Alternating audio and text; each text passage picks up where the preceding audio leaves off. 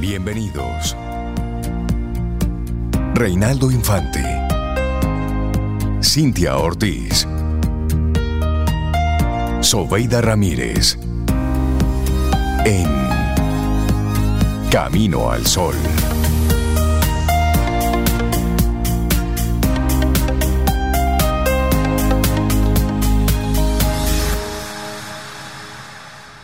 Aunque usted no lo crea. Es lunes y estamos a 2 de octubre, arrancando tempranito nuestro programa, estrenando el décimo mes del año. Buenos días, Sobeida Ramírez, Cintia Ortiz y a todos nuestros amigos y amigas Camino al Sol oyentes. ¿Cómo están? ¿Cómo le va? Yo estoy bien, Rey, me va bien y escuchándote decir que entramos ya al décimo mes me quedé como, wow, solo faltan dos meses para que se acabe este año 2023. Increíble. Pero estoy bien, Rey. Muchas gracias por, por preguntar. Yo espero que Cintia también esté bien y los Caminos al Sol oyentes. Yo estoy muy bien. Buenos días, sí, buenos, días. buenos días.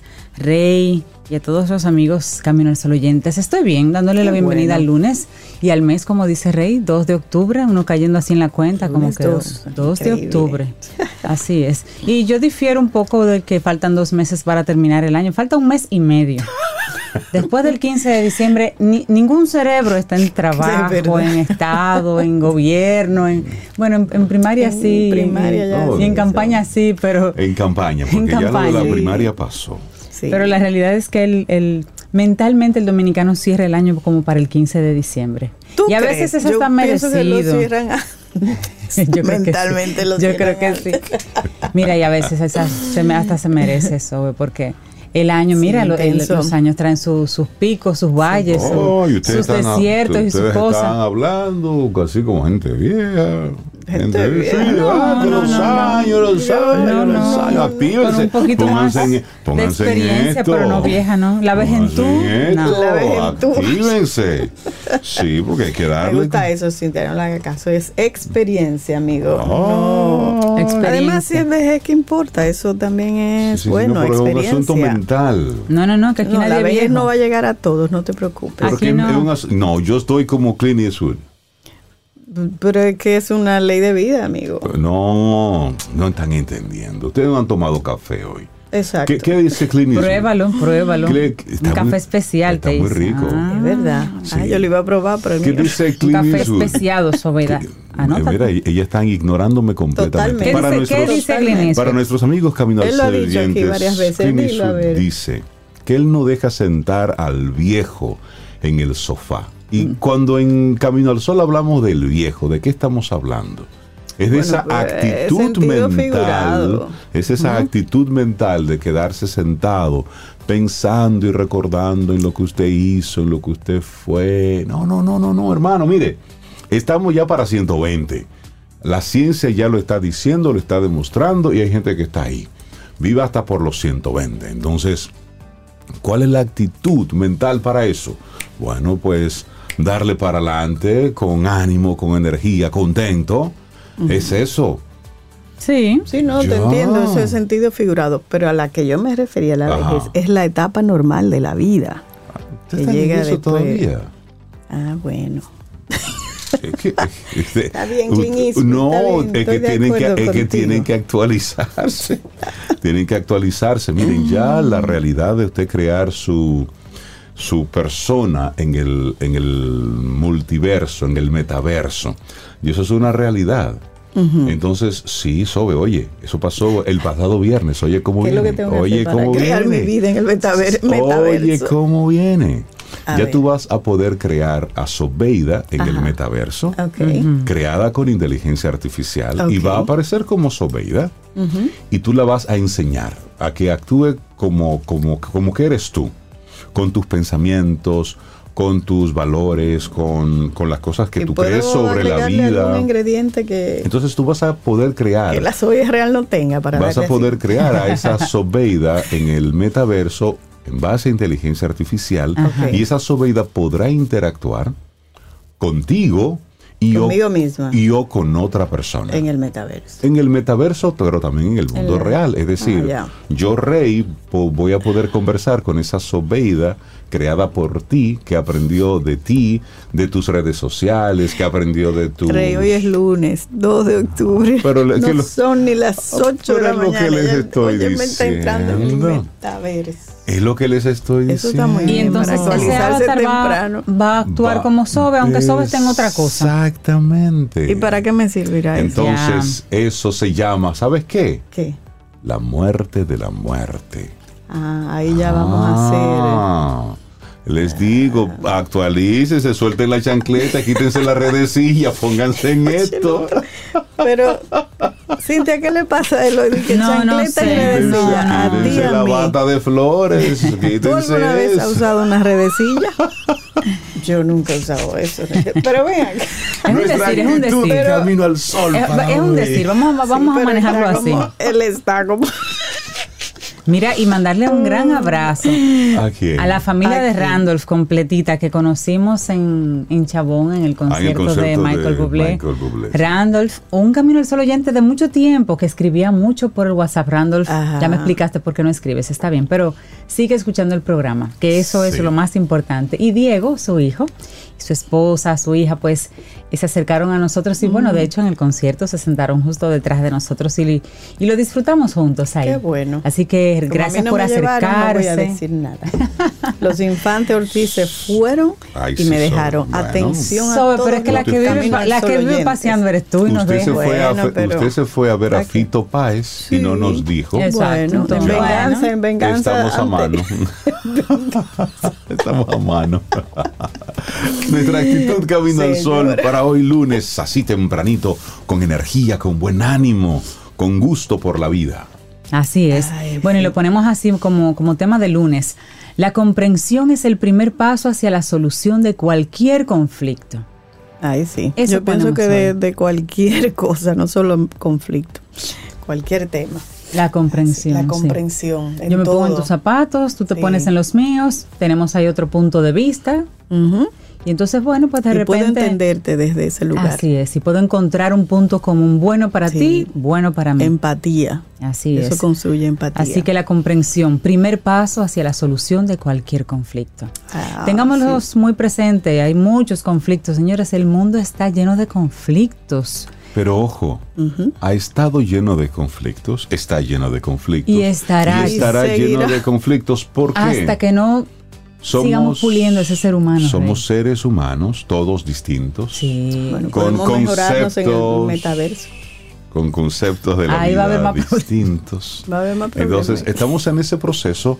¿Y cómo, cómo logramos la comprensión? Conversando, poniéndonos en los zapatos del otro, Así es. entendiendo lo que el otro quiere hacer, también haciendo lo posible porque la otra persona entienda nuestras posturas, pero, Abriéndose a mirar pero, con, pero que los dos tengamos claros que realmente el objetivo de todo esto es que podamos llegar a un punto de entendimiento. No que yo te imponga mi Correcto. posición o que, Claro. o que yo deje que tú me impongas la tuya. ¿no? Y despersonalizar el tema. Exactamente. Tú no me quieres hacer daño, yo no te quiero hacer daño. En la mesa ponemos simplemente una situación y esa situación despersonalizada Exactamente. tenemos que Que resolverla. lo más importante sea entonces solucionar ese conflicto. Así es. No, y como ese la es frase famosa aquella de ganar, ganar. Ganar, Esa sea ganar. la- Pero la no es ganar dos intención. veces la misma persona. No, no, no, que tú ganes y yo ganes, que ganemos ambos. Mira, la idea. y, y mandarle hoy un abrazo a todos los arquitectos que escuchan Camino al Sol, los que están ahí conectados con nosotros. Felicitarles en su Día Mundial de la Arquitectura. El primer lunes de octubre se celebra en el mundo la festividad del el Día Mundial de la Arquitectura. Así es que el arquitecto Bichara, nuestros saludos, nuestro cariño desde aquí. Doña Cuchi también. Mi hermana Tania es arquitecta.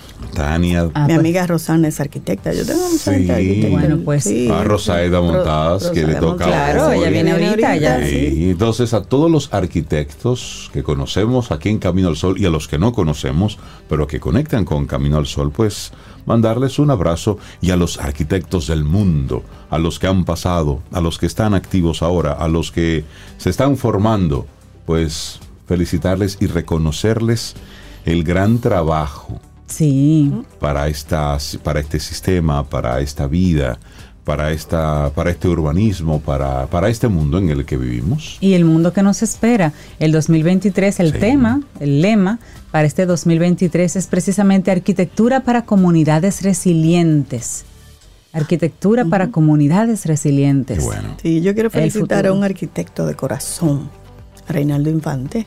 De corazón. Él es, él es arquitecto de, de, alma y de corazón. Pues lo recibo. Sí, felicitaciones a ti también, que yo sé que te apasiona ese. Sí, me hubiese gustado así como que sí, sí, sí. No, pero todavía hace como un año me dijo, ¿tú crees que yo estoy a tiempo para estudiar comenzar a estudiar arquitectura? Bueno, mientras la vida sucede. Claro, todo es posible. Hay tiempo para todo, pero es demandante, sí, hay que buscar otra cosa que hacer. Mirar, celebrarlo. Y por supuesto, me, me, gusta esto de la arquitectura para, para comunidades resilientes. El año pasado también tuvo un tema interesante, un lema interesante, que era arquitectura para el bienestar. Y esto, de una forma u otra, eh, también sigue conectado con lo de la arquitectura para comunidades resilientes. Así es, así es. Y muy conectado con ese Día de la Arquitectura está el Día Mundial del Hábitat, que andan ahí muy cerquita. Esto fue en el 85 que la ONU decidió proclamar el primer lunes de octubre también como Día Mundial del Hábitat, y esto con el objetivo de garantizar que el desarrollo de las ciudades se hiciera de forma sostenible y realmente garantizar a todos los ciudadanos su derecho de contar con una vivienda digna. El gran detonante que motivó la creación de este día fue que cerca de la década de los 80 se ha visto, de ahí para acá, se ha visto cómo cada vez más personas que viven en zonas rurales abandonan sus hogares y se trasladan a las ciudades con el anhelo de conseguir un mejor estilo de vida. Pero estamos hacinados en las ciudades. Claro. Y las zonas rurales hermosas, verdes, y solitarias. Sí, sí, sí. Ahí tenemos que volver a crear como un balance, no República Dominicana, yo creo que el mundo, porque es una tendencia mundial que se abandona el campo para ir a la ciudad. Y Por diferentes razones. Y eso tiene que ver mucho con el diseño de las ciudades. El diseño de la vida. Y República Dominicana, por ejemplo, ha ido creciendo de forma desorganizada. Entonces hemos ido de una forma u otra improvisando y las zonas urbanas se han tenido que ir creando y habilitándole los servicios básicos a comunidades que fueron creándose desde la necesidad claro. y desde la improvisación.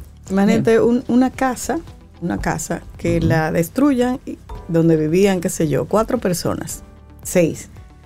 La destruyan y entonces construyen ahí un edificio donde ahora viven cuántas personas, 100 personas. Entonces, todos esos servicios, agua, todo. Todo se duplica. y eso es en la ciudad normal, eso es en la ciudad normal. Pero hablando, hablamos de, casitas que se. Ah, que, que, tú vas hoy no hay nada y pasas mañana y hay 20 y pasas en un mes y ya hay 80 casitas y entonces comienzan a urbanizarse y se le hace calle, asfaltado y se comienza a validar un lugar que no está claro. preparado para tener y población. Tú decías, se espera que para el 2030, o sea, en siete años menos, el 60% de toda la población mundial, mundial haya abandonado los campos.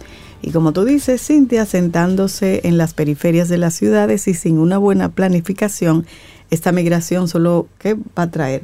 Zonas deprimidas, pobreza, delincuencia, desempleo, contaminación y enfermedades varias. Así por el casi hacinamiento o hacinamiento que, se da. Y hoy se, se, celebran y se conmemoran varios días internacionales que es, es importante que los mencionemos, pero lo estaremos haciendo en el transcurso del programa para no dejarlos de mencionar. Por ejemplo, está el Día Internacional de la No Violencia, el Día Internacional de los Inquilinos, el Día Internacional de la Biblioteca Escolar.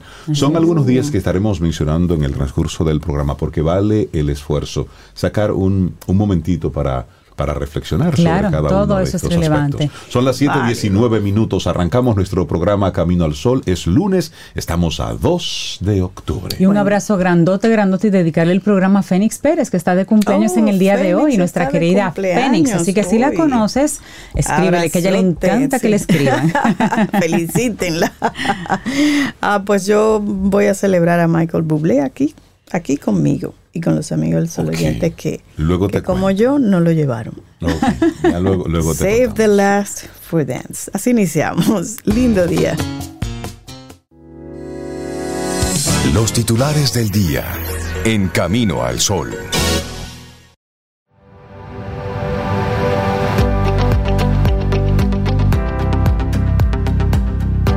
Nuestra primera frase del día de hoy, 2 de octubre.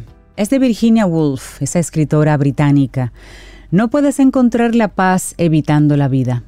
Así decía ella, no puedes encontrar la paz evitando la vida.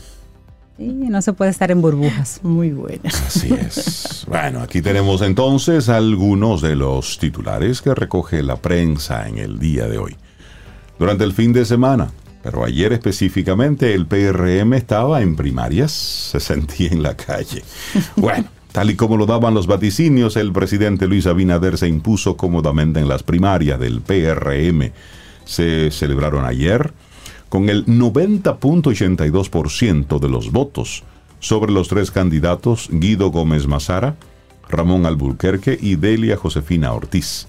Ahora el jefe de Estado se alistará para las elecciones del próximo 19 de mayo del 2024 contra Leonel Fernández de la Fuerza del Pueblo, también Abel Martínez del Partido de la Liberación Dominicana, entre otros candidatos. Anoche, en su primer discurso como candidato presidencial del PRM, Abinader manifestó que su triunfo no es solo del Partido Revolucionario Moderno, sino también del proceso de transformación de la República Dominicana.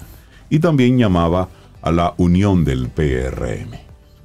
Bueno, en otra, como que no es sorpresa que él hubiera ganado, ¿verdad? Era lo que se esperaba. Exacto. Eso está muy bien. Bueno, en agosto se refleja un déficit fiscal descendente a 21.668 millones.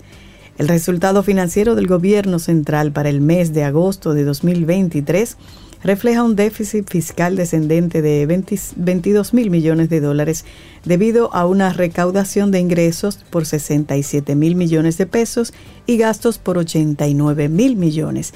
De eso es de acuerdo al informe mensual de ejecución presupuestaria de agosto 2023.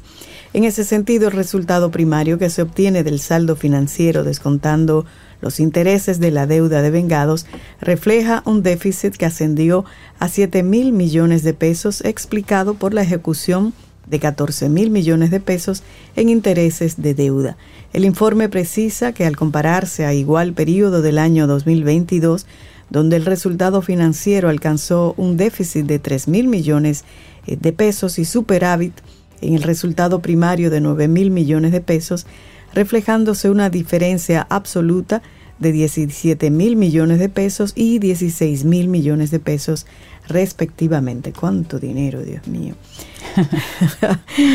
bueno, de este monto, 67 mil millones, el 99.9%, corresponden a ingresos corrientes y se desglosan en impuesto con 63 mil millones, ventas de bienes y servicios por 3 mil millones, aportes de la seguridad social 275 millones, rentas de la propiedad por 19.8 millones y otros ingresos corrientes por 741 millones de pesos. Multas y sanciones pecuniarias por 106 millones de pesos. Por otro lado, el informe mensual de ejecución presupuestaria agosto 2023 detalla que los ingresos capital alcanzaron 28.6 millones de pesos. Dichos fondos corresponden a recuperación de inversiones financieras realizadas con multas de política ascendentes a 28.6 millones. Bueno. Y el sector privado apuesta por proyectos de apartamentos. La construcción se concentra en torres de apartamentos, hoteles y edificios. El 72% de la inversión del sector privado mira hacia la altura, es decir, torres. Adiós a las viviendas unifamiliares. De acuerdo con datos económicos de la ONE, el sector privado ha aumentado sus inversiones en proyectos de apartamentos para primera vivienda, alquileres a largo plazo, renta corta y proyectos vacacionales. Para 2022, el 72% de las inversiones realizadas se concentró en torres de apartamentos. El anuario estadístico de la ONE resalta que el año pasado se otorgaron al sector privado un total de 1.560 licencias para la construcción, con un área de trabajo de 8.143.972.8 metros cuadrados y un valor tasado en conjunto de 121.915 millones de pesos. De ese total invertido, 87.873 se destinaron a edificios ubicados en Santo Domingo, Santiago y La Altagracia. Punta Cana en español, esa zona por ahí. La cantidad total de proyectos realizados durante ese año fue de 8.426 y de esa cantidad, de cantidad 6.532 correspondieron a torres apartamentales, el resto se dividió entonces entre viviendas de más de dos niveles, construcciones combinadas de hogares y comercios, primeros niveles comercios y de ahí hacia arriba pues hogares, también edificios para el alojamiento turístico, entre otro tipo de construcciones en el sector salud, eléctrico, industrial y comercial. Las tradicionales viviendas familiares apenas fueron 595 edificaciones en todo 2022. O sea, complejos de casas para vivienda y punto, y vivienda familiar y punto. Ya, bueno. Bueno, y nos vamos entonces al plano internacional. El Consejo de Seguridad de la ONU someterá a votación este lunes una resolución que autoriza el despliegue de una fuerza internacional en Haití durante un año para ayudar a frenar la creciente violencia de las pandillas y restaurar la seguridad, a fin de que la nación caribeña pueda realizar unas elecciones presidenciales largamente postergadas.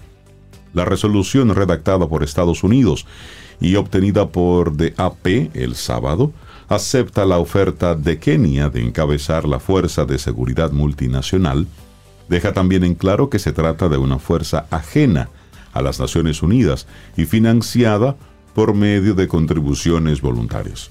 No entendí. De verdad que no entiendo. Esta resolución autoriza la fuerza por un año y será evaluada después de nueve meses. A la fuerza se le permitirá brindar apoyo operativo a la Policía Nacional de Haití, que carece de fondos y recursos suficientes con solo unos 10.000 agentes activos para un país de más de 11 millones de habitantes.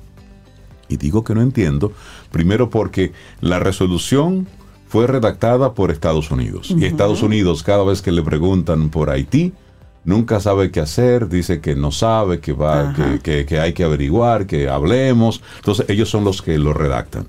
Y luego tampoco entiendo cómo es que se trata de una fuerza ajena a las Naciones Unidas. Y entonces es las Naciones Unidas la que va a estar hoy votando por esto. Es que no entiendo. Creo que me falta un poco de café. Pero esta nota no la, no la logro comprender. ¿Ven cómo dentro de todo esto lo que hay es como que una confusión tras otra? Porque cuando se hacen cosas así, nadie se hace responsable. Exactamente. Es decir, la redacta un país que ha mostrado en varios momentos su, su interés de no involucrarse. Y luego la ONU es la que va a estar votando, pero esto es algo ajeno a la ONU. es decir, no es una fuerza que sale desde la ONU. Por tanto, el resultado. tanto hay un país, tú sabes. puede ser cualquiera. Cada vez más descalabrándose, como dicen. Es eso. Bueno, pero le tengo una buena también a nivel internacional. Y es que ya empezaron a otorgarse el premio Nobel y los científicos. Esa es la semana. Kathleen Caricó y Drew Weinsman fueron galardonados este lunes con el Premio Nobel de Medicina 2023. De acuerdo al Instituto Karolinska de Estocolmo, que entrega el prestigioso galardón cada año, Caricó y Weisman reciben el premio por sus descubrimientos sobre modificaciones de bases de nucleócidos que permitieron el desarrollo de vacunas eficaces de ARN mensajero contra el COVID-19. El instituto señala que los descubrimientos de la científica húngara y el investigador estadounidense lograron fueron fundamentales para desarrollar vacunas de ARN mensajero eficaz contra el COVID-19 durante la pandemia que comenzó a principios de 2020. También anota que a través de estos descubrimientos innovadores que han cambiado fundamentalmente la comprensión de cómo interactúa el ARNM con nuestro sistema inmunológico, Caricó y Weisman contribuyeron de una forma sin precedentes al desarrollo de vacunas durante una de las mayores amenazas a la salud humana en los tiempos modernos. Caricó, quien nació en Hungría en el año 1955, ha sido una de las científicas pioneras en la investigación de ARN mensajero para el desarrollo de vacunas. Además, se convirtió en la terceava mujer en la historia que recibe este reconocimiento. Ella es vicepresidenta de la farmacéutica BioNTech, que desarrolló junto a la empresa Pfizer una de las principales vacunas que se utilizó para luchar contra la pandemia del COVID-19. Para ese este adelanto, Caricó trabajó de la mano de Weisman, quien es actualmente académico de la Universidad de Pensilvania. ya se mm. otorgó el premio Nobel de Medicina 2023. Bueno, y cada día vamos a estar hablando de, cuál es el nuevo la semana. Sí. Simone Biles sigue haciendo, wow, qué, espectacular esta niña. La gimnasta estadounidense es la primera mujer en conseguir el salto más difícil en una competencia mundial, porque ella estaba retirada, pero ya regresó a los escenarios. Simone Biles hizo historia en su regreso al Campeonato Mundial de Gimnasia, convirtiéndose en la primera mujer en realizar un doble salto Yurchenko en este tipo de competencia. Mm. Su hazaña tuvo lugar el domingo en Bélgica y fue rebautizada como Biles 2. El histórico salto ayudó a esta estadounidense de 26 años a conseguir el primer puesto en la clasificación general. Esta es la primera competencia internacional de Biles después de un descanso deportivo de dos años en los que decidió concentrarse en su salud mental. Su regreso triunfal fue en agosto cuando ganó el Clásico de Estados Unidos y ahora aquí. Obtuvo una puntuación de 15.26 al realizar el doble salto Yurchenko, que está clasificado como el salto más difícil en el código de puntuación femenino. Su puntaje total fue de 58.87 en todos los aspectos evaluados.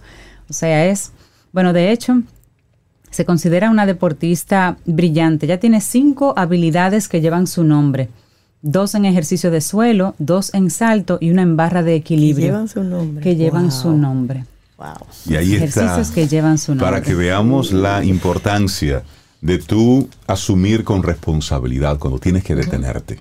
Cuidarte, protegerte, porque eso fue lo que ella hizo en el momento más importante de su carrera. Ella decidió detenerse por su salud. Cuidarse, su salud, mental, y lo que ella hizo motivó a que otras atletas de gimnasia, pero también de otras disciplinas, también hicieran lo mismo. Y mira cómo ella, dos años después, pues renace, con más fuerza, con más determinación y con más eh, madurez. Y ahí está. Señores, es eso, prestarle atención a la salud mental, a la salud física. Detenerse. ¿Cuándo detenerse? Son las 7.38 minutos. Hay más información, pero vamos a dejarlo hasta ahí. Laboratorio Patria Rivas presenta En Camino al Sol, la reflexión del día.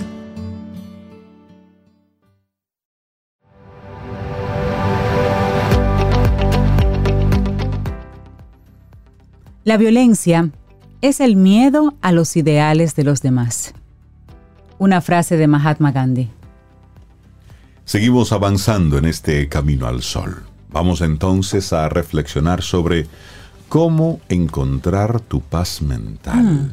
Ante un mundo cada vez más caótico, esto se hace necesario, encontrar nuestra paz mental. Imprescindible, diría yo. Exacto. Bueno, y la paz no es meramente la ausencia de guerra, sino la verdadera condición humana cuando la agresividad, el miedo y la envidia han sido apartados de la sociedad y muy especialmente del corazón de las personas.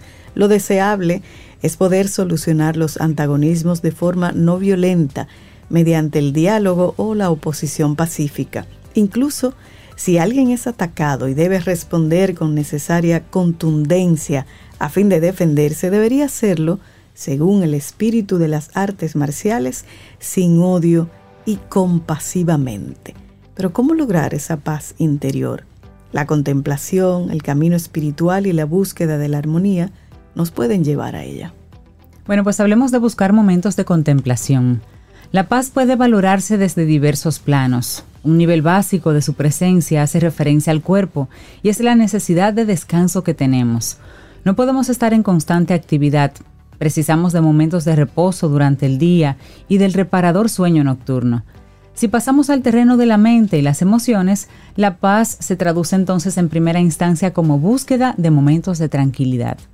Sabemos que un determinado grado de estrés puede incluso ser un estímulo positivo, pero si es demasiado intenso o se prolonga demasiado en el tiempo, puede dañar la salud e impide disfrutar de la vida. Por eso solemos buscar momentos de desconexión del trabajo y las obligaciones, para simplemente relajarnos o cultivar algún deporte o afición. El descanso del fin de semana o las vacaciones responden a esa necesidad, alejarse del mundanal ruido, y sigue siendo un buen consejo, más aún en nuestros agitados días de sobreabundancia de imágenes y sonidos.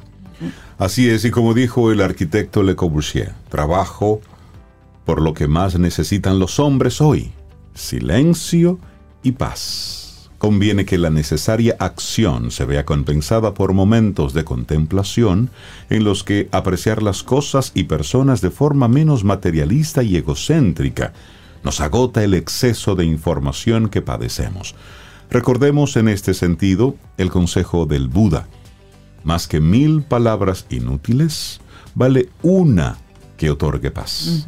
Y es curioso que personas de temperamento activo, pero que inconscientemente buscan la quietud, se lancen a conquistar cumbres nevadas donde reina el silencio, o se sumerjan en las profundidades del mar, allí donde el movimiento resulta más lento e ingrávido y los sonidos apenas se perciben. Pero ¿les parece, Cintia Sobe, si compartimos algunos mantras para centrarnos y buscar esa paz interior? Y, para recordar los mudras de la doctora Sunita. el otro día pensaba en ellos. bueno, algunos mantras de la paz interior. El primero, basta cerrar los ojos hacer varias respiraciones profundas y repetir de forma pausada, paz, paz, paz unos minutos solamente para atraer la paz hacia nosotros y al mismo tiempo puede visualizarse un lugar de la naturaleza lleno así de armonía. Usted elige y hace ese ejercicio unos minutos. Bueno, los más versados en meditación pueden utilizar la sílaba raíz sham, de donde viene la palabra sánscrita shanti, que significa paz. Sham, puede ser la palabra, sham. Pero también, curiosamente, paz se dice en árabe salam y en hebreo shalom, que notablemente tiene un parecido fonético. Entonces, también puedes repetir este sonido de sham, la SH se pronuncia un poco aspirada como sham, de una manera que no sea demasiado lenta ni demasiado rápida y se adapte a nuestro ritmo respiratorio calmado. Entonces, si usted es de la corriente religiosa católica, por ejemplo, y tiene un rosario, puede hacer una ronda completa y sí, hay, de hecho hay muchas religiones que utilizan unas cuentas, que es precisamente para mantenerte alerta y no te duermas en el camino, sino es para mantenerte alerta, vas, vas contando, vas concentrado con esas cuentas. Eso es bonito, pero son que sea Sí, sí. Es buscar una palabra que te lleve a ese momento de, de recogimiento. Exacto. Pero además de esos momentos de contemplación, hacer las paces con los demás. Hay personas, incluso familiares, con las que tal vez hemos discutido o apenas nos hablamos. Puede estar bien visualizar a esta persona delante de nosotros y reconciliarse mentalmente con ella, esbozando una sonrisa Luego habrá la posibilidad de hacerlo por teléfono o directamente. habremos preparado el camino y nos vamos a sentir mejor. Si se trata de alguien con quien vivimos, no hay que dejar pasar demasiado tiempo sin reconciliarnos. Perdonar primero mentalmente y luego verbalmente ayuda a zanjar diferencias. Si se trata de la pareja, mejor no dejar pasar un día sin hacer las paces para que no se cronifiquen situaciones de falta de entendimiento. Así es que hacer las paces con los demás. Y también hablamos de la unión de los contrarios. Si no estamos en paz con nosotros mismos, no podemos guiar a otros en la búsqueda de la paz. Así de sencillo. Y esto nos lo recuerda Confucio. La importancia de la paz interior responde a dos hechos. El primero es que no podemos controlar por completo las circunstancias exteriores y que éstas sean siempre amables y pacíficas. Por eso es importante disponer de un espacio interior donde sí reine la calma, sea cual sea la situación que esté afuera. El segundo motivo es que, como dijo Krishnamurti, la paz individual es la paz del mundo. En efecto, si predominaran las personas de naturaleza calmada, la sociedad en su conjunto sería más pacífica. De ahí que se recomiende, como hace el budismo, que la meditación u otras prácticas espirituales se hagan por el bien de todos los seres y no de manera egoísta. La paz interior no tiene un valor meramente personal, sino que contribuye a un bien social. Así es. Y hay una palabra hermosa, concordia.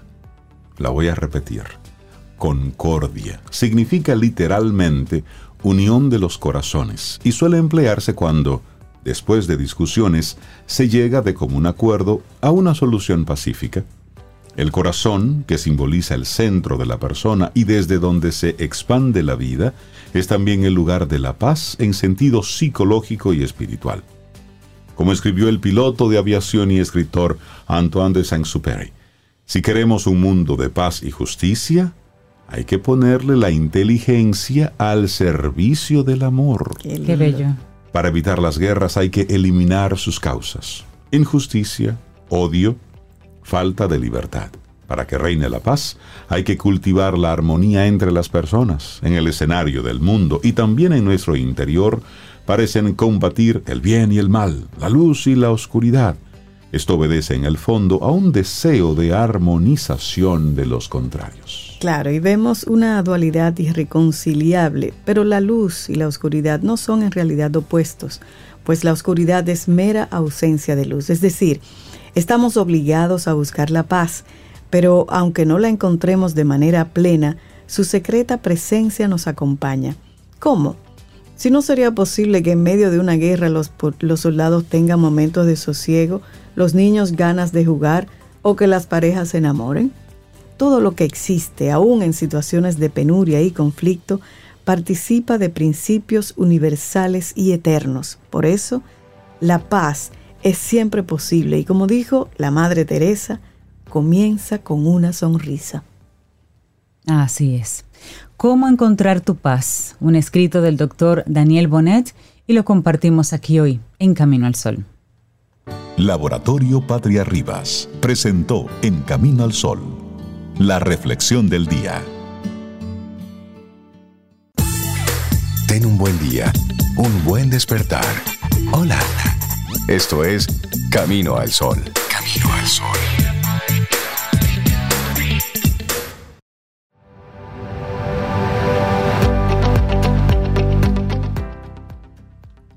La organización conduce a la eficiencia y la eficiencia conduce a la paz interior. Por lo menos así pensaba Desmond Tutu. Ay, paz interior. Sí, sí, sí, eso es necesario. Hay que buscarla, porque hay muchos donde uno coge cuerda. 7.56 minutos en la mañana de este lunes. Estamos a 2 de octubre. Muchísimas gracias por la sintonía, por estar ahí conectados con nosotros a través de estación 97.7 FM y también a través de caminoalsol.do. Esa es nuestra web. Te invitamos a que entres a caminoalsol.do. Y nuestro número de teléfono de WhatsApp, el 849-785-1110.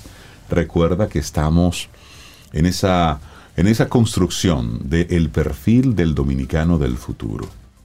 escríbenos, escríbenos ahí, el dominicano del futuro es, y queremos que lo escribas de forma eh, en positivo y en presente. ¿Cómo queremos ser? Que sea ese dominicano Decimos futuro, pero que sea ya. Por, eh, eso decimos en presente, presente positivo es y es para programarnos, programar a nuestros hijos, programar a las personas que escuchen Camino al Sol, programarnos para algo mejor. Así es. Sí, por ejemplo, una de las cosas que han estado diciendo nuestros amigos Camino al Sol oyentes es que el dominicano del futuro es educado, mm. conoce todos sus derechos y sabe hacerlos valer. Así es que así te queremos animar desde temprano a que conectemos con esa con esta idea. Le agregaría que conoce también sus responsabilidades. Por supuesto. Y las cumple. Ese, es otro. ese es otro. Agregado. Agregadísimo. Bueno, y como siempre seguimos en Camino al Sol ya recibiendo en este punto de la mañana gente maravillosa con la que estamos súper súper conectados, porque Camino al Sol manda un, si usted no lo ha recibido, Camino al Sol oyente, díganos, pero nosotros mandamos un rayo ultravioleta de madrugada para que los temas estén todos alineados. Sí, a ti te llegan, ¿verdad que sí? Me llegan, pero consistentemente. consistentemente. Por ejemplo, vamos a hablar de qué hoy. Hoy traigo un tema, buenos días. Buenos días. Buenos días, Pablo, Herrera, Titulado Discursos de odio, comprenderlos, detectarlos, evitarlos. Dime si no estamos alineados. Estamos perfectamente alineados. Y ahí eh, comienzo de hecho con una frase que ustedes leyeron hace un rato, que hasta la anoté. La violencia es el miedo a los ideales de los demás, del Mahatma. Sí, y, por, Qué gran frase. Que hoy es día de la no violencia a propósito de Mahatma Sí, también hoy es día de los mayores de 60 años. ¿Cómo? que nadie se sienta aludido, ¿verdad? Pero, Exacto. ¿Cómo, cómo así? ¿De los de 60 años? Sí, sí, sí. sí, sí. ¿tú estás por ahí casi ya? No, yo no. Cualquier disparate tiene 60 años ya. Yo ¿eh? también, Tú también, Señor, estamos más cerca de ahí que le... Que le Exacto. Cada vez nos acercamos. Y no nos pueden quitar lo bailado. Es correcto. No, y de hecho queremos acercarnos, porque ¿cuál es la otra opción? Más y más. Bueno, eh, pues eh, sí, hablar un poco de, un tema yo creo que tiene mucha actualidad, que son los discursos de odio, que están tan presentes que ni nos damos cuenta. Y de, eso precisamente se trata, de profundizar un poquito en el tema eh, para poder darnos cuenta y en la medida de lo posible evitar nosotros caer en los discursos de odio. Me voy a apoyar en dos trabajos, uno del filósofo dominicano Pablo Mella, eh, que para mí es una de las mentes más brillantes de nuestra generación, quien acaba de publicar un editorial en acento titulado precisamente Notas sobre el discurso de odio, que está disponible, lo pueden leer, y también el trabajo de un psiquiatra eh, experto en, biología evolucionista que se llama Pablo Malo, otro Pablo, eh, que escribió un libro que se llama Los peligros de la moralidad. Y voy a estar trabajando esos dos temas, esos dos, digamos, contenidos para el, hilo que traigo, que traigo para hoy. Lo primero, el, texto de Pablo, que es breve, es un editorial en un periódico, que dicho sea de paso, eh, Pablo Mella es experto, o sea, su área de estudio es una, una de ellas, de las principales, es la construcción del, del discurso, precisamente.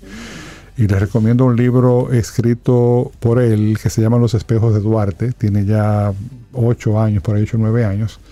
Pero es una, un libro genial en el que él simplemente pone en evidencia cómo se construyó todo el discurso eh, de lo que nosotros conocemos hoy, de la imagen que tenemos hoy de Juan Pablo Duarte. Eso desde luego fue un libro que causó controversia en su momento, pero esa no era la intención. La intención era sencillamente mostrar cómo se construye un discurso. O sea que estamos hablando de una voz autorizada para ello. Sí, Pablo, y rápidamente encontré aquí su, un breve perfil para que los amigos Camino al Sol oyentes entiendan quién es Pablo Mella, quien tú traes en el día de hoy.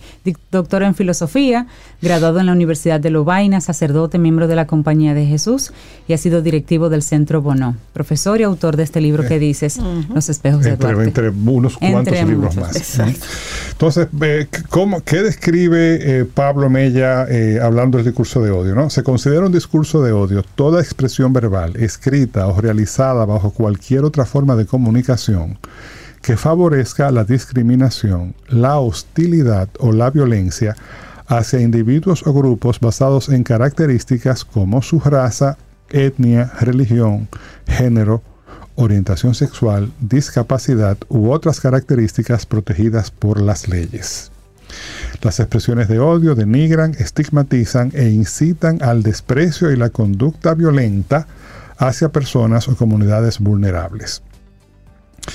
Eh, la, última cosa que voy a leer textualmente, el discurso de odio se manifiesta de muchas formas, incluso sutiles, que son las más peligrosas, porque a veces no nos damos cuenta, en los discursos públicos, en las campañas publicitarias y hoy especialmente en los comentarios que se vierten sin misericordia en las redes sociales o sitios web. Eso, eso, eso, vamos a ver, eso es el discurso de odio definido. Vamos a tratar de aplatanarlo y ver cómo eso nos toca en nuestra cotidianidad a nosotros. Yo he llegado a la conclusión, señores, que la indignación es el nuevo glutamato monosódico. La indignación. Sí, usted sabe lo que es el glutamato monosódico, ¿no? es, es, lo que se pone el pan. No, se le pone a todo aquello que estimula el, sabor, las papilas gustativas y hace que tú quieras más. La famosa seguidilla la producen alimentos casi siempre que están impregnados de glutamato monosódico. Eh, por ejemplo, esa, esa, había una promoción hace un tiempo de una papita eh, que decía que no te puedes comer solo una. Claro, no te vas a poder comer solo una porque están eh, cargadas, de glutamato monosódico, que es un estimulante de, del sabor, ¿no? Eso pasa con la indignación. La indignación es el nuevo gancho el nuevo, la nueva pendiente enjabonada, después que usted se indignó y empezó a, verter juicios a partir de la indignación, eh, eh, da trabajo devolverse. Y desde luego lo que estamos viendo especialmente en redes sociales, que es el ámbito más visible, si se quiere, es una propensión muy, muy, intensa hacia la indignación. ¿eh? y a partir de ahí ya es fácil caer en discursos de odio. Usualmente los recursos de odio consisten de respuestas simples, no sencillas, ojo, simples a problemáticas complejas. Entonces, claro, todo se sobresimplifica y se pone blanco y negro. ¿eh?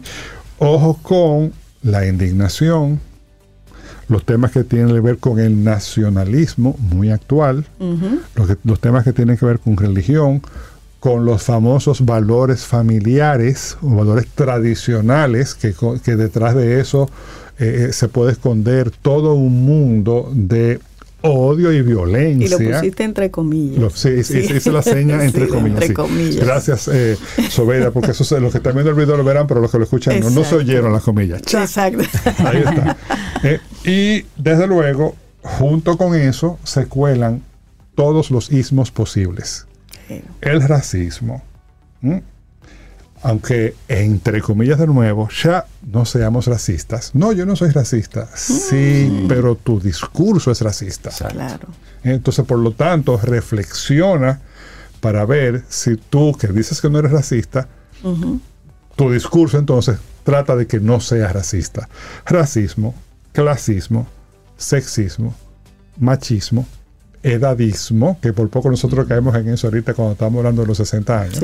Por poquito, piénselo. Por poco, incluso puede ser que hayamos cruzado un chin la, raya. ¿eh? Hay un sesgo ahí. Y luego las fobias, homofobia, el, o alterofobia, que es el, el, desprecio al diferente, y si se me permite introducir la palabra de mi propio cuño, la ayosfobia, que es el desprecio al otro. Todo eso se mezcla sin darnos cuenta cuando nos sumamos a veces sin querer al discurso de odio, porque entonces eso apela siempre a, como a gatillos. Eh, y, un poco también un poco como chantaje, ¿eh? porque el, discurso es mucho eso. Por ejemplo, ustedes se, se, imaginan la cantidad de gente inteligente, buena, comprometida de manera auténtica con el servicio al país, que en los últimos semanas, meses han sido etiquetadas alegremente como traidores a la patria. Sí, sencillamente porque, están, porque están diciendo, respiren hondo, espérense, que no están así. Claro, claro. ¿Eh? Vamos a ver el otro lado. Vamos a ver el otro lado. No, eso es, y te vamos a buscar. Y fíjense cómo se llega de una vez al odio y a la promesa de la violencia. Sí. Eh, y también otra característica importante, y esto me sirve para conectar con el trabajo de Pablo Malo, eh, que son los peligros de la moralidad, el discurso de odio suele salir casi siempre de una plataforma, digamos, de superioridad moral. Me siento, de esa creencia. Sí, sí, sí. De me siento superior. Me siento mejor, mejor que tú. Mejor. Sí. Y es un Sí. tema moral. Y, ahí- y eso también está vinculado al chantaje que mencionaba, que mencionaba aquello que decía eh, eh, eh, el Sanedrín, que le decía a Pilato, si no nos entregas a Jesús, hay que decirlo con acento español de, de película de Semana Santa. Si no nos entregas a Barrabás, no eres amigo de César. Eso. Sí. Eh, eh, Chantaje. Ese chantaje emocional de, de que, ah, pues, entonces tú no eres bueno. Sí. Si, tú, si tú no crees lo que yo estoy viendo, cuidado contigo, tú no estás bien, tú estás mal. Entonces, pero desde, una, desde un tema moral. Y ese es un poco el trabajo de Pablo Malo, que no es cualquier escritor tampoco. Es como dije, es un psiquiatra experto en biología evolucionista, es académico. Eh, el libro está editado por la Universidad de Busto, que no, no es cualquier cosa tampoco. Y él advierte que los peores crímenes en la historia de la humanidad se han cometido desde la violencia moral. Eh, La violencia moralista ha matado más gente que la codicia. Es uno de los puntos que... Pero me solamente hay que pensar en, en- al día de hoy, esos eh, esa justicia que toman por las manos los familiares de niñas que simplemente se niegan a casarse con alguien que, que le dieron y se enamoraron de otra persona, esos eh, Sí. crímenes de honor. Claro. Eh, ¿Qué Pablo Malo, eh, entre las cosas que establece que son muy interesantes, yo recomiendo el, el libro, eh, eh, eh, está disponible, que somos moralmente tribales. Sí. Eh, eh, y, el comportamiento se convierte en tribal. Entonces, cuando tú combinas la indignación moral, que es un poco lo que hablábamos, con un espacio como las redes sociales, donde todo es fácil que se viralice, todo que se magnifique, llegamos muy fácil a una hipermoralización, que es muy peligrosa. Y repito que la violencia moralista es la más frecuente de la historia. De las conclusiones que dice Pablo Malo es que la moralidad es un arma de doble filo que tiene un lado oscuro. Que es cuando tú, bueno, déjame decirle, yo creo que muchos de nosotros podemos hablar de nuestra propia experiencia, de, digamos, eh, eh, situaciones que nos ha tocado enfrentar, de que tú dices, pero bueno, pero, eh, con, individuos particulares, ¿no? Que te dicen, pero bueno, pero ¿por qué esta persona se actúa así conmigo? Y, lo, y probablemente actúa desde, una, desde un convencimiento de que no, es que mi comportamiento es moral y el tuyo no. Exacto. ¿Eh? Y eso es sumamente peligroso. Fíjense cómo estamos tratando de conectar las dos posturas, una solamente la parte del discurso, pero también cómo se alimenta de ese sentimiento de superioridad moral. Incluso si ustedes analizan muchos de los argumentos que se han vertido en, el diferen- diferendo eh, reciente, actual que tenemos con, lo- con, lo- con la nación vecina, eh, al final de cuentas llegamos a juicios morales. No porque ellos Sí, ¿eh? totalmente. De hecho, ese ellos y nosotros es una tendencia que tiene el ser humano que la analiza muy bien Pablo Malo en su libro. Que en el ellos y nosotros también hay un tema eh, eh, hasta cierto punto moral involucrado.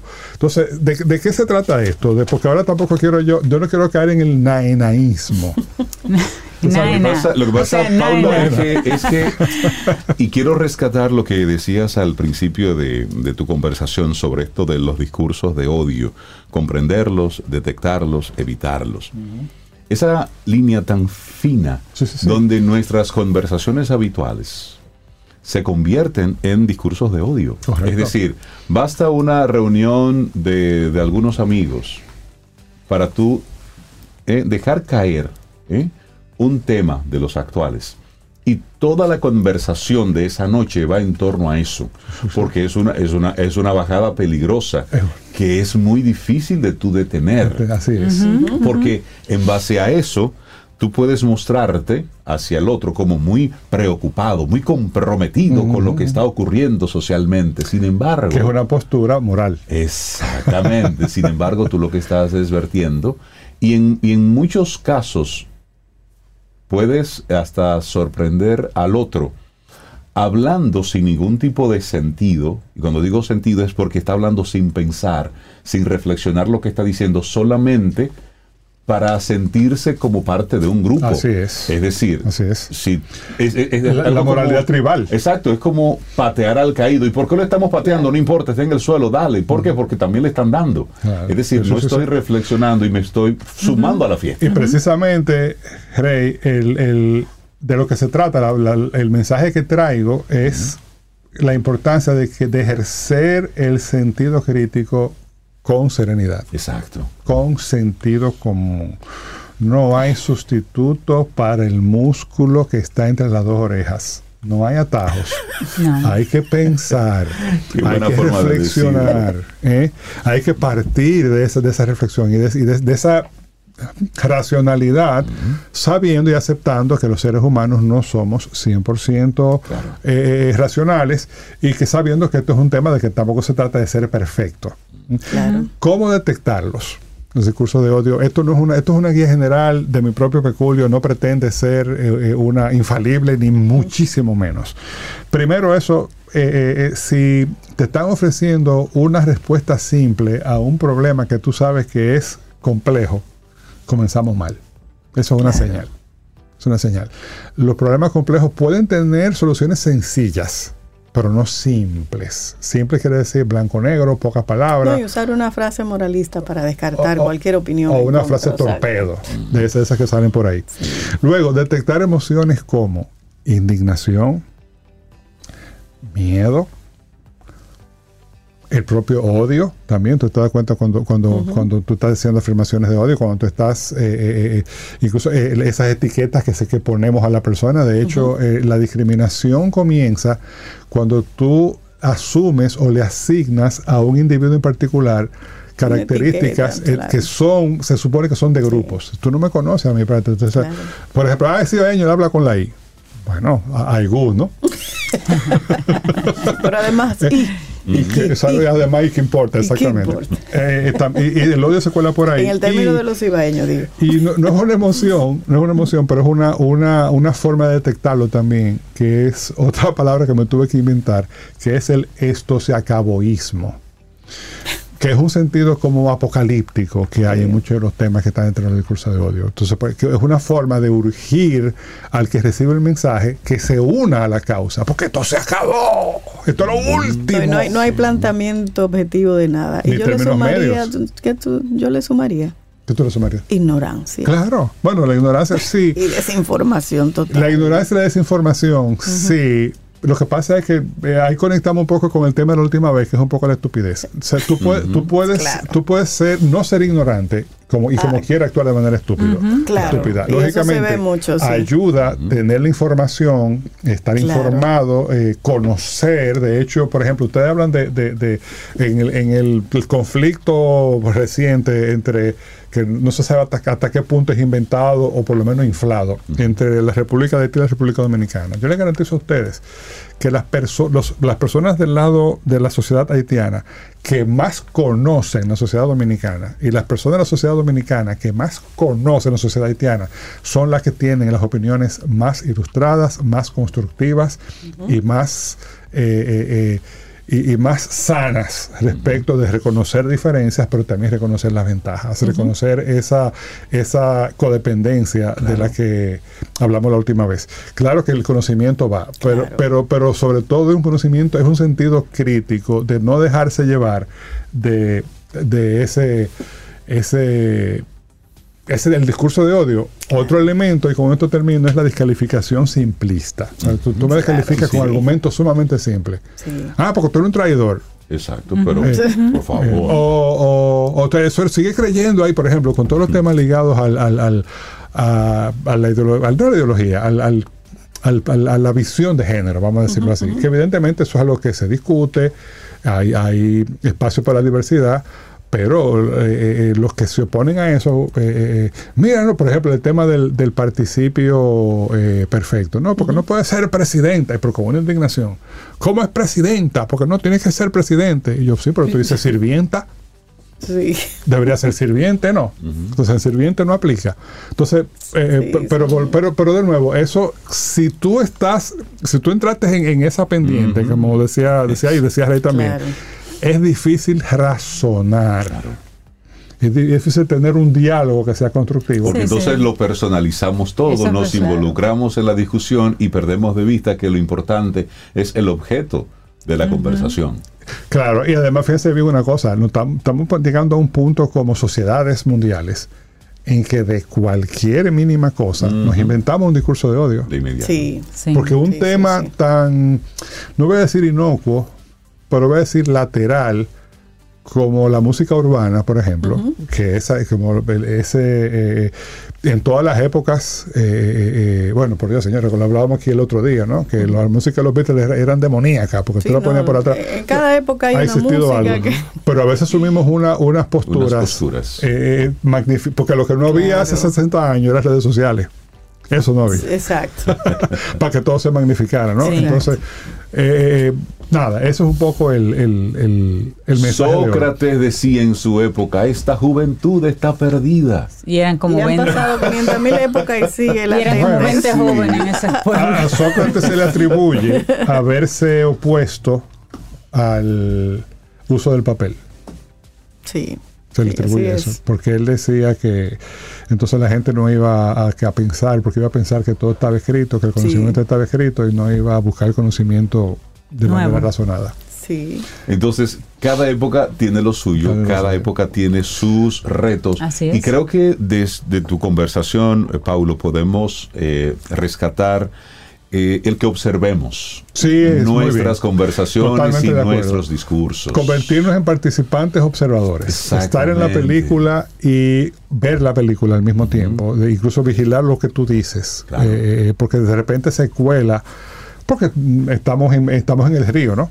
Y en el río nos mojamos. Por supuesto. Eh, a veces se cuelan esos elementos de discurso de odio que hay que, hay que evitarlos, porque no son constructivos, al contrario. Y, frenarlos, porque e informarnos Se, se, encuentra con discursos de odio en las redes sociales y hay gente que empieza a, a, retuitearlo, a darle... Tu, sí, leer, eh, informarse. Y después de ahí, si usted tiene todavía un discurso de odio o si usted está informado, pues ahora de eso es una mirada personal, pero, pero no. repita como cotorra. Pero también ojo, con el glutamato, que en la medida en que nos hemos hecho más conscientes, eh, eh, por ejemplo, con lo que comemos, yo trato de evitar lo que tenga glutamato monosódico.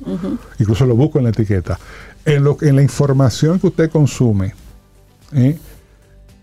no consuma indignación. Exacto. No trate de evitar consumir indignación, consumir crispación, porque también hay mucha crispación, porque también está todo el mundo a la casa del clic. Sí. ¿Eh? Y todo lo que titulan eh, eh, lo hacen con toda con toda la intención de, de, Está bueno ese término para, para María Ten que viene un ratito a conversar con nosotros a la casa del click. Siendo fundamentalmente yo. El, el, clickbait. O sea, el, en vez de cazarlo es pescarlo. Pero, pero, pero, es, eso. Es no, no sumarnos a, eso que está, que está ocurriendo y que le está haciendo mucho daño a la sociedad, porque estamos convirtiéndonos en eso, porque a eso es lo que se le está dando mucha fuerza. Paulo Herrera Maluz, muchísimas gracias, por invitarnos a, esta reflexión. Un abrazo. Los discursos de odio, comprenderlos, tenemos, evitarlos. Alineadito, tábano. Y entonces ahí. Tábano, alineadito. yo, yo tenía un tío que decía, no, pero tábano es correcto, porque era nosotros que tábano. Un saludo a María José Rincón, donde quiera que esté. Eso es Y eso recordar nuestra, nuestra actitud camino al sol de hoy. La comprensión es el primer paso hacia la solución de cualquier conflicto. De acuerdo. La comprensión, entender qué es lo que está ocurriendo, no estar repitiendo como papagayo, no. Comprende, estudia. Detenerse, ponerse en el lugar del otro. Así vamos. Para iniciar tu día, camino al sol.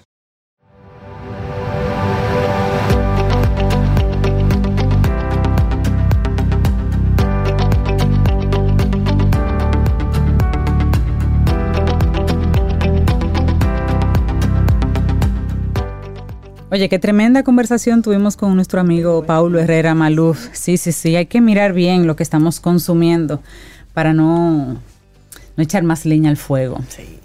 Esta frase me encanta de Mahatma Gandhi también. Lamentablemente aquí mencionamos mucho a Mahatma Gandhi. Digo lamentablemente porque hay muchas personas con frases interesantes, pero es que la verdad es que sus líneas siempre eran muy atinadas. Esta siguiente frase, por ejemplo, la verdadera medida de cualquier sociedad se puede encontrar en cómo trata a sus miembros más vulnerables. Si tú mides por ahí, te das cuenta cómo va esa sociedad. Entonces, imagínate, eso es, eso es verdad. Tiene valor. Claro. 8.27 minutos. Seguimos avanzando en este Camino al Sol. Gracias por conectar con nosotros a través de estación 97.7 FM. Seguimos conversando, darle los buenos días, la bienvenida a María Ten. Tiene una licenciatura en mercadeo con un máster en gestión estratégica y viene hoy a hablarnos de claves para que Instagram sea un espacio seguro para tus hijos. ¿Quién es ella? María Ten. Ella es María Ella es María, María buenos días. ¿Cómo estás? hola, hola, buen día. ¿Qué tal? Bien. ¿Todo bien, María? Contentos de verte. Cuéntanos, ¿cómo te fue en tu conversatorio, en Crecer, ahí, sí, mm. donde estabas hablando con mucha gente que necesitaba ese conocimiento rápido, así, sobre las redes sociales? ¿Cómo te fue? Ay, sí, señores, qué experiencia más chula. Fue genial compartir con la gente y ver el deseo que mucha gente tiene de aprender y de hacerlo mejor en sus negocios. O sea, yo me fui de ahí con el corazón súper lleno y feliz de poder ayudar a, más y más personas. Qué, bueno, qué bueno, María. Bueno, y seguimos ayudando aquí también desde Camino al Sol. y lo que tú nos traes, ya lo, lo había mencionado, claves para que Instagram sea un espacio seguro para tus hijos. Todo oídos, María. Anotando. Señores, yo, yo estaba viendo el porcentaje de menores de edad que están en este canal, sobre todo aquí en República Dominicana, y me llamó muchísimo la atención, porque aproximadamente 4 millones de usuarios activos tenemos aquí en RD que usan Instagram, y el casi el 6% de esos son menores de edad que eso equivale a 430 mil personas más o menos, si cuando configuraron el perfil hablaron la verdad, o sea, si dijeron realmente cuál era su fecha de nacimiento, porque sabemos que hay restricciones de la cuenta para las personas que son eh, niños adolescentes. ¿Menores de 21 o menores de 18, María? De 18. De 18. De 18 sí, hay gente que pone una fecha que no es para, para que le dé 18, para poder abrirle. Por eso digo si, si hablaron la verdad. Y hay algunas claves que son importantes que usted como padre converse con su hijo y yo creo que hasta a, todos los usuarios nos sirven para tomar un poquito más el control de nuestra seguridad en estos canales, porque uno a veces se va en automático y utiliza las plataformas y no se detiene a ver qué yo puedo hacer realmente para que esto sea un espacio más seguro para mí y para los que me rodean. Sí. Y empiezo con las claves. Lo primero es la configuración de la cuenta, que si es una cuenta privada o una cuenta pública. Cuando tengo una cuenta privada, tengo la posibilidad de limitar quién ve mi contenido y ahí solamente lo va a poder ver las personas que yo le dé acceso. Entonces, lo ideal es que si hay una persona menor de edad un niño adolescente utilizando la plataforma que su cuenta sea privada, porque hay más control de quien ve los stories, de quien ve las publicaciones y de quien le puede escribir. Eso sería como que el punto número uno, lo más básico. Otra cosa que tiene Instagram a nivel de funcionalidad es que tiene una configuración de control de comentarios, donde tú puedes eh, eh, personalizar esa, esa configuración para que los comentarios que tu hijo va a recibir en ese canal sean un poquito más controlados, porque sabemos que hay de todo. Y el bullying es algo que existe en todos los medios y digitalmente, lamentablemente, se, da un poquito más fácil, porque a veces entendemos que si lo estoy escribiendo no es lo mismo como que si se lo estoy diciendo a una persona, pero tenemos que siempre recordar que detrás de un celular o detrás de la computadora hay un ser humano. Y en el control de comentarios podemos elegir recibir comentarios solamente de las personas que nos siguen, podemos eh, configurarlo para recibir comentarios de las personas que nos siguen y sus amigos, o simple y llanamente no recibir comentarios. O sea que ahí también hay una acción importante que podemos hacer para mejorar nuestra seguridad. Otra cosa que, que, vi importante y que me llamó mucho la atención es que tú puedes elegir si mostrar o no el estado de actividad que tienes en la aplicación. Por ejemplo, tus hijos pueden apagar el mostrar esta configuración de, de si están activos o no, y así sus amigos no van a poder ver si están conectados en tiempo real. Está más que nada por un tema de control también y, y de evitar que se sobreutilice la plataforma. Okay. De igual forma, hay control de mensajes. Instagram tiene hasta tres inbox que, que tiene diseñados. Uno que son los mensajes directos, donde ahí tú recibes todos los mensajes de las personas que te siguen y tú sigues. También tiene la opción de, eh, de tu recibir solicitudes de personas que no te siguen y de restringir personas que no te van a poder escribir por mensaje directo. Entonces mi recomendación ahí es que usted pueda sentarse con su hijo y configurar correctamente eso para evitar que reciba ofertas o mensajes que pudieran ser spam o scam. A cada rato a mí me viven llegando y le pasa a muchísima gente mensajes directos de gente que dice que, ay, creo que eres perfecto para promover este producto o que quieren ser tus amigos sin conocerte. Y eso es algo muy, muy delicado porque no sabemos quién está detrás de esa persona y hay un, un, riesgo muy grande a nivel de una persona vulnerable como un menor de edad de dar tal vez información de dónde está físicamente, de, dónde vive o cualquier tema que lo ponga. ¿A qué colegio va? Sí, sí, sí, información, porque son muy, es muy fácil sacar la información. María, pero si ya nuestros hijos tienen, ya tienen la red social, eh, podemos sentarnos y reconfigurarlos, modificar todo eso, ¿cierto? No se hace solo al inicio, sino que se puede hacer ahora. Lo puedes hacer ahora mismo si quieres. Eso es lo, lo mejor de esto, porque al final es algo que que si vamos haciendo la conciencia y, no, y nos vamos tomando tal vez el rol un poquito más protagónico, en términos de ese control, podemos hacerlo en cualquier momento.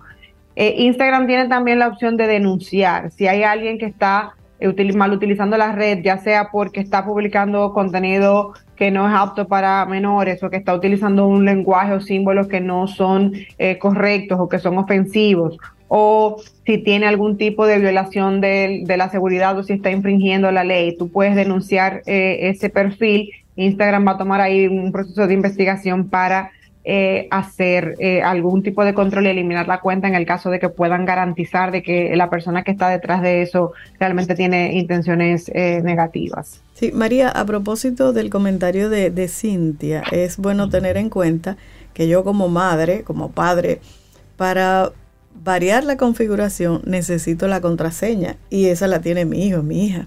Entonces debo sentarme con él, con ella, a negociar eso. Sí, yo creo que, debe ser una conversación muy abierta, porque también es un tema de que él tenga conciencia, porque al final el uso final lo va a tener él o ella. Y el por qué y el para qué se hace eso. Claro, claro. Exactamente. Yo creo que es también darle un poder al, al niño o al adolescente para que vaya aprendiendo y entienda la realidad del mundo digital. Porque tiene muchas ventajas, pero tiene riesgos. Y entonces hay que, hay que concientizarlo a tiempo para evitar que puedan ser más vulnerables ante cualquier ataque o ante cualquier posible situación que se les pueda presentar. Y ojo, María, tú estás hablando específicamente del caso de Instagram, pero también padres, madres, hay una serie de plataformas que es muy posible tú desconozcas y que son las que ellos utilizan para conversar entre ellos. Así es. Entonces ahí hay un tema precisamente un poco más delicado. Es decir, cuáles son las distintas plataformas a las cuales los chicos están teniendo acceso y cuáles son las libertades que también hay eh, ahí dentro, María. Y ahí hay que apelar mucho a una, a una confianza con tu hijo, porque tú puedes entrar a TikTok, a, la, a Instagram, a, la que tú conoces, y ponerle todo tu parental control, todo, y ellos riendo con la muela de atrás, como diría mi papá, porque están en cinco redes más de las que tú no tienes ni idea. Que tú ni siquiera sabes cómo se llaman. Y son, y están, y son las vías que están usando los jovencitos para comunicar. Exactamente. por eso sentarse a mundo, mundo paralelo. Y, lo, y lo decimos con un poco de, conocimiento de causa. Hemos hablado con algunos psicólogos, con algunos docentes, con algunos padres que están teniendo en estos problemas temas con, con, chicos adolescentes, precisamente porque hay toda una, una red de espacios de conversación que son vedados para los padres, que los padres ni se enteran que eso existe. Entonces ahí ellos se sienten muy seguros, muy cómodos, muy confiados. Sin embargo, esos lugares sí los conocen adultos que su objetivo es hacerle daño a los niños. Entonces, aunque tu papá no te enteres, hay otros adultos que sí conocen esos espacios y que pueden entrar y que sí pueden hacer perfectamente eh, el daño que tú le estás evitando en la otra red. Exactamente. Claro. Y ahí les voy a dar una clave que pudiera ser importante para tener cierto control y es el tema de configurar la autenticación de dos pasos en todas las aplicaciones del celular. Yo uso, por ejemplo, una aplicación de terceros para garantizar la seguridad de, mi de mis contraseñas en, todos mis, en todas mis redes. Tú como padre puedes tener el control de la aplicación de autenticación y dejar que el hijo use la, la la red en su celular, pero tú tener el control para evitar que o les roben la cuenta o que cambie la contraseña sin tu conocimiento o que si va a crear una cuenta nueva tenga que pasar por ti para que tú puedas realmente ver qué tipo de aplicaciones ellos están utilizando. Y vuelvo y repito, aquí hay un tema también de la apertura y de, y de la confianza que se tengan uno al otro para conversar sobre ese tipo de cosas y hablarlo tal vez desde una perspectiva más de ayuda y de y de acompañamiento y no tanto tal vez de, desde la crítica o, o desde el auto, del control excesivo, porque no creo que por ahí sea la, mejor manera de, hacerlo. Y al final esto es algo que nosotros no lo podemos frenar. Ah, igual, hay, hay métodos de, de, parenting que cada quien toma su decisión de cómo lo hace, pero el mundo digital está aquí, existe, o sea, y, son herramientas que, que, van ellos a, llegar a ellas de alguna manera u otra. Entonces, lo, lo más saludable sería poner control, pero desde, desde una perspectiva de, su seguridad y de, y de tú tomar el, mando de lo que puede estar viendo tu hijo por ahí. Mira, hace unos días veía un video de un experto en, seguridad y él tomó varios, varias, varios padres, varias parejas y le decía, ¿qué tanto tú crees que tu hijo te confía las cosas, habla contigo? Y ellos se mostraban muy seguros. Y este, este especialista, evidentemente con la autorización de los padres, decía, ok, ¿me permites conectar con tu hijo como lo pudiera ser un pederasta o una persona que pueda violentarles? Y él, con los padres al lado, hizo contacto con, en, uno de los casos, con una chica. La citó para verse en un lugar. y los padres y los padres decían, no es que ella no va a ir, no es que yo conozco a mi hija y ella, no, ella no va a ir. Y él con ingeniería social, pues la fue llevando a un punto donde se citó con la chica. Y el señor fue con los padres. Evidentemente ellos estaban en un vehículo y cuando él se acerca y la hija vio a los padres o la sorpresa. Entonces, un poco el mensaje de esto es, hay unas personas que tienen un conocimiento psicológico de cómo se mueven los adolescentes de y utilizan todo ese conocimiento para perjudicarles. Entonces, papá, mamá, no es que nos pongamos paranoicos, no, pero es que hay que hacer la tarea. No es para que estemos vendidos. Y esto que dice María de claves para que Instagram sea un espacio seguro, esto hay que llevarlo a más, porque Instagram es un lugar conocido es como, ir, es como ir a caminar por la plaza. Pero hay otros lugares que están por debajo de la plaza que son mucho más peligrosos, son mucho más riesgosos y los padres, en muchos casos, nos estamos dando simplemente por los desentendidos. Claro. Y, y, debemos ocuparnos. Es así, pero hasta los videojuegos que tienen chat en línea, tú no sabes con quién el, niño está jugando ahí o, qué tipo de conversaciones se generan en esos juegos. Entonces es importantísimo tener realmente conocimiento de cómo funcionan las cosas de cómo funcionan las plataformas, fuera del uso que tú le des como persona. Y ponerte en el lugar del niño y del adolescente que lo está viendo desde una perspectiva de conectar con sus amigos, de no quedarse atrás, de, de estar conectado y darle las herramientas para que también pueda eh, tomar el control de su seguridad y que no caiga en ese tipo de, situaciones que pueden ser perjudiciales para ellos. Totalmente. María, la gente que quiera conversar contigo, seguir esta, esta interesante conversación y conectar con María Ten, porque tú eres María Ten. Así es. Bueno, me pueden seguir en redes sociales como yo soy María Ten o ingresar a mi nueva página web, mariatm.com, y ahí vamos a estar conectados. Buenísimo. María, que tengas un excelente día. Igualmente ustedes. Un abrazo, María. ¿Quieres formar parte de la comunidad? Para iniciar tu día, camino al sol.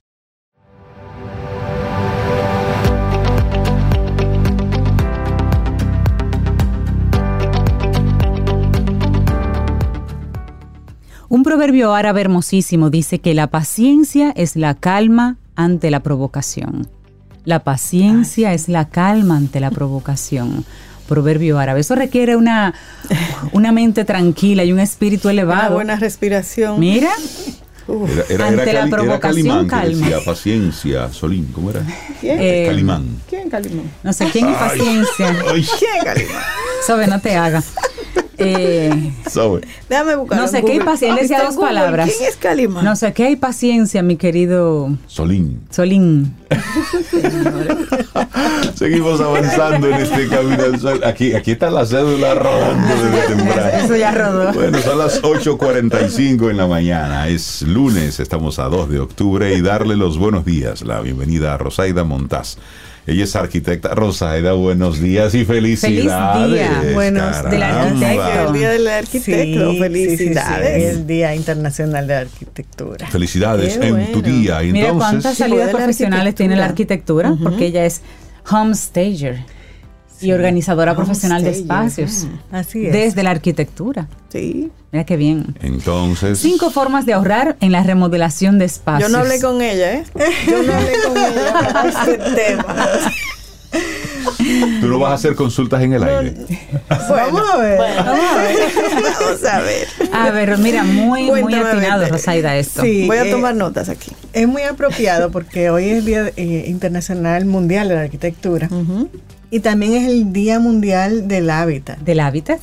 Entonces, en torno a eso, vamos a hablar también porque la remodelación es parte de las eh, labores que realizamos los arquitectos. Puede ser tanto remodelación, renovación o eh, remozamiento. O sea, son tres formas diferentes, pero hoy vamos a enfocarnos en lo que es la remodelación.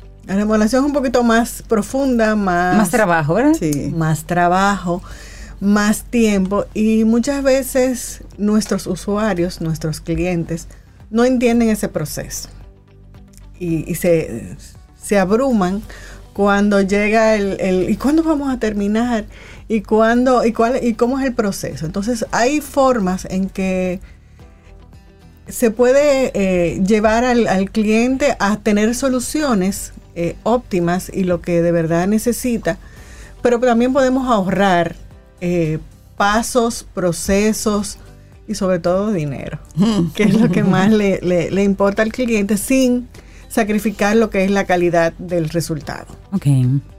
Entonces, esa primera forma de ahorrar es una planificación. Si no planificamos, si no hacemos esa lista de necesidades, de qué queremos lograr, de hacer eh, e-, ese, ese plan de qué vamos a a, proceder, que vamos a, a, realizar, entonces no, nos va a, sacar de, del, claro, claro. no, puedes hacer algo que después diga hay que rehacerlo porque no no pensamos en o no combina. Quiero ese murito ahí, lo quiero, lo quiero y después. Exacto, el, proceso de que nos tomamos nosotros los profesionales.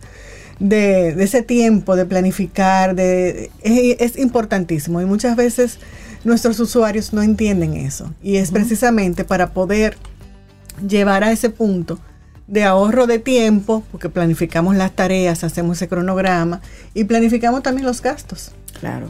De qué vamos a gastar y el cliente pues tenga el mejor beneficio en torno a eso. O sea, esa es el primer, la primera forma. La segunda es la selección inteligente de materiales. Saber cuáles son los materiales adecuados para tu espacio. Porque muchas veces queremos, ay, me encantó esto que lo vi en, en una revista. En un Pinterest. Lo vi. lo vi en algún otro lugar y quieres adaptarlo a tu espacio, pero no es el, adecuado. ¿Por qué? Porque quizás la dimensión de tu espacio no sea la adecuada para ese material o no sea eh, la iluminación, no tenga la iluminación para que ese material resalte o simplemente no es el que conviene para tu estilo de vida en ese momento.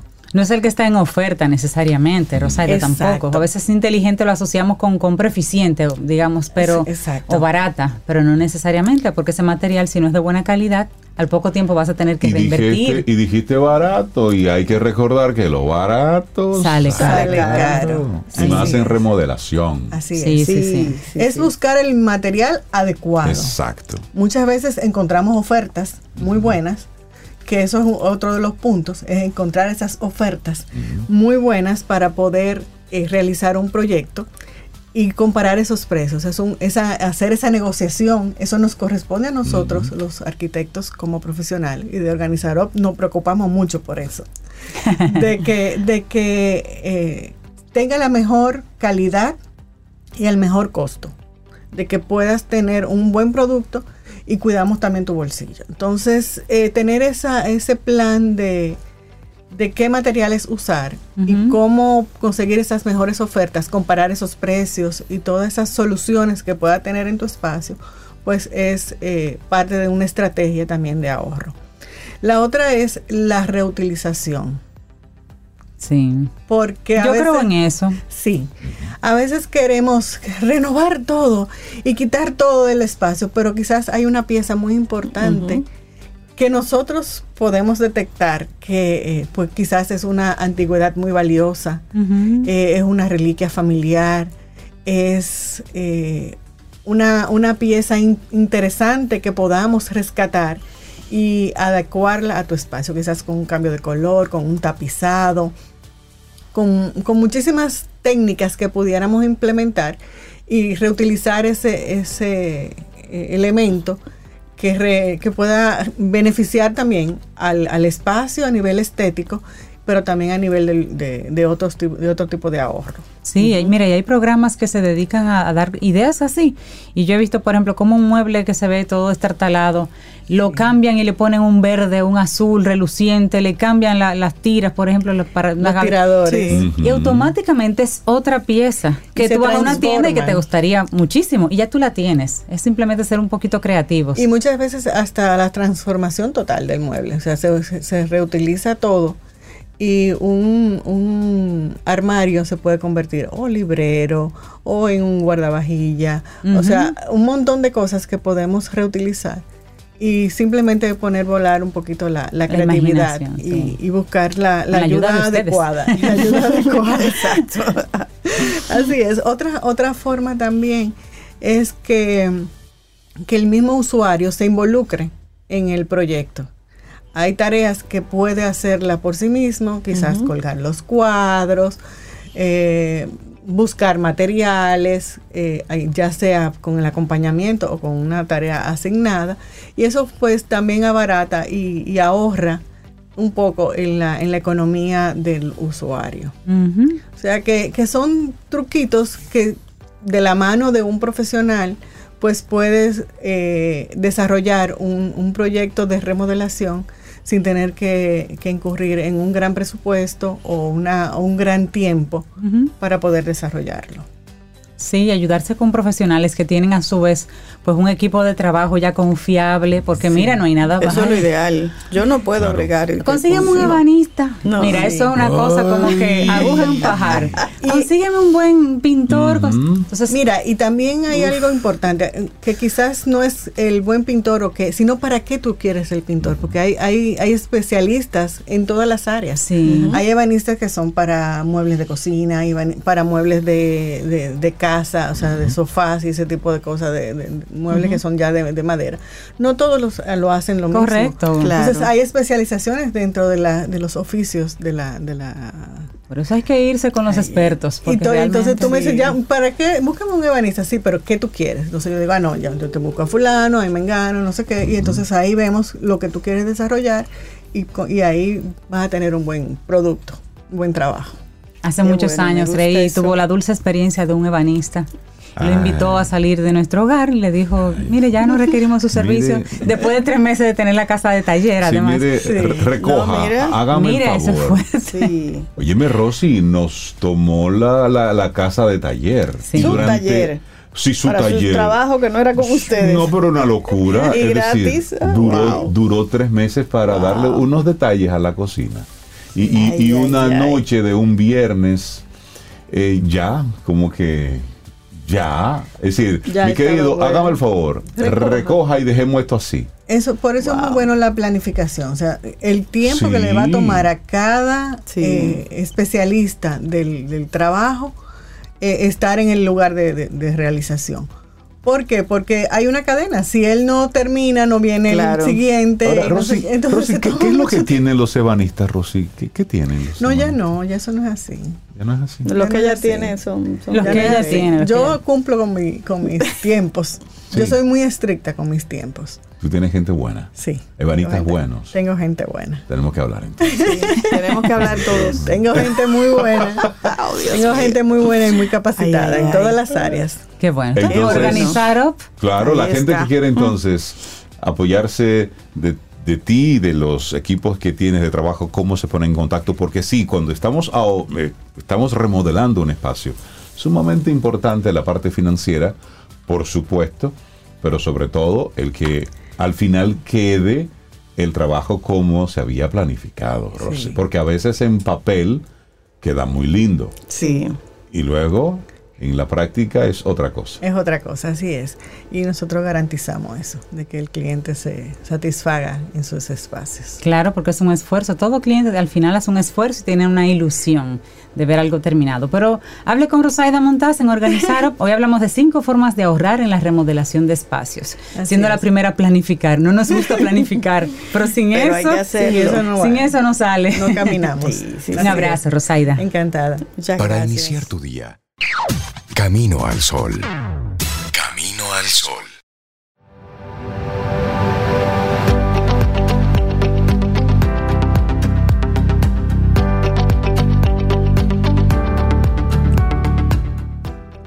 Decía Nelson Mandela, el amor es el arma más poderosa que tenemos para cambiar el mundo.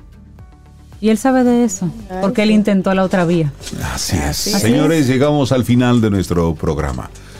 Mañana, si el universo sigue conspirando, si usted quiere y si nosotros estamos aquí, tendremos un nuevo camino al sol. Y, a principio del programa, Reinaldo me lanzó y dije, no vas a poder poner a Julio Jaramillo. Y vas a terminar con Julio ah, Jaramillo. Pero claro, el ruiseñor de América, como ah, le conocen para las personas que no, no tienen datos sobre Julio Jaramillo, nació en Ecuador.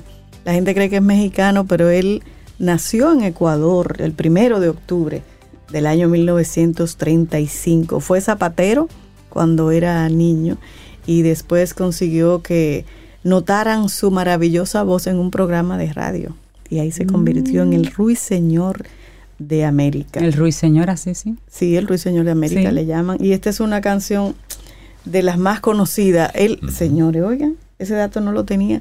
Él dejó grabada más de 1200 canciones. ¡Wow! Julio Jaramillo. En esa época. En esa época, ya tú sabes. Esta, Ódiame. Esa tú te la Ay, no, no, tiene un. No tiene nada que ver con no, nada que Capitán Sol, pero es solo para recordar. Pero, exactamente. Pude haber puesto, otra, pero esta. Es que esa es como la más emblemática. pero, también. exacto, y observémosla desde ese conocimiento cultural. No te apegues a esas letras. Exactamente. Es lo que te queremos invitar. sí, porque hay letras, como hemos hablado aquí. Exactamente, que, son, Nos enfocamos en, la voz. Escuchen la voz y la música. Sí, porque en esta época, con este nivel de conciencia, ya observamos ese tipo de letras. Amor diferente. Y decimos, exacto. De que odiame por piedad, yo, te, lo pido. No, no. sin medida. No, no. Es decir, señores, no. Vamos a ¿Cuántas canciones de dependencia ah, emocional pues yo debería como cambiarlas. No, no, no. todas son así. las canciones de, amor son más de desamor que de otra cosa. Pero bueno. Oh, pues vamos así. Quedémonos para recordar a Julio Jaramillo, pero no con porque de hecho esa canción no es de su autoría. No, por es de autoría de un compositor peruano. Él solamente la cantó. Él solo la, interpretó. Esto es de Rafael Mis amores, hasta mañana. Así nos vamos.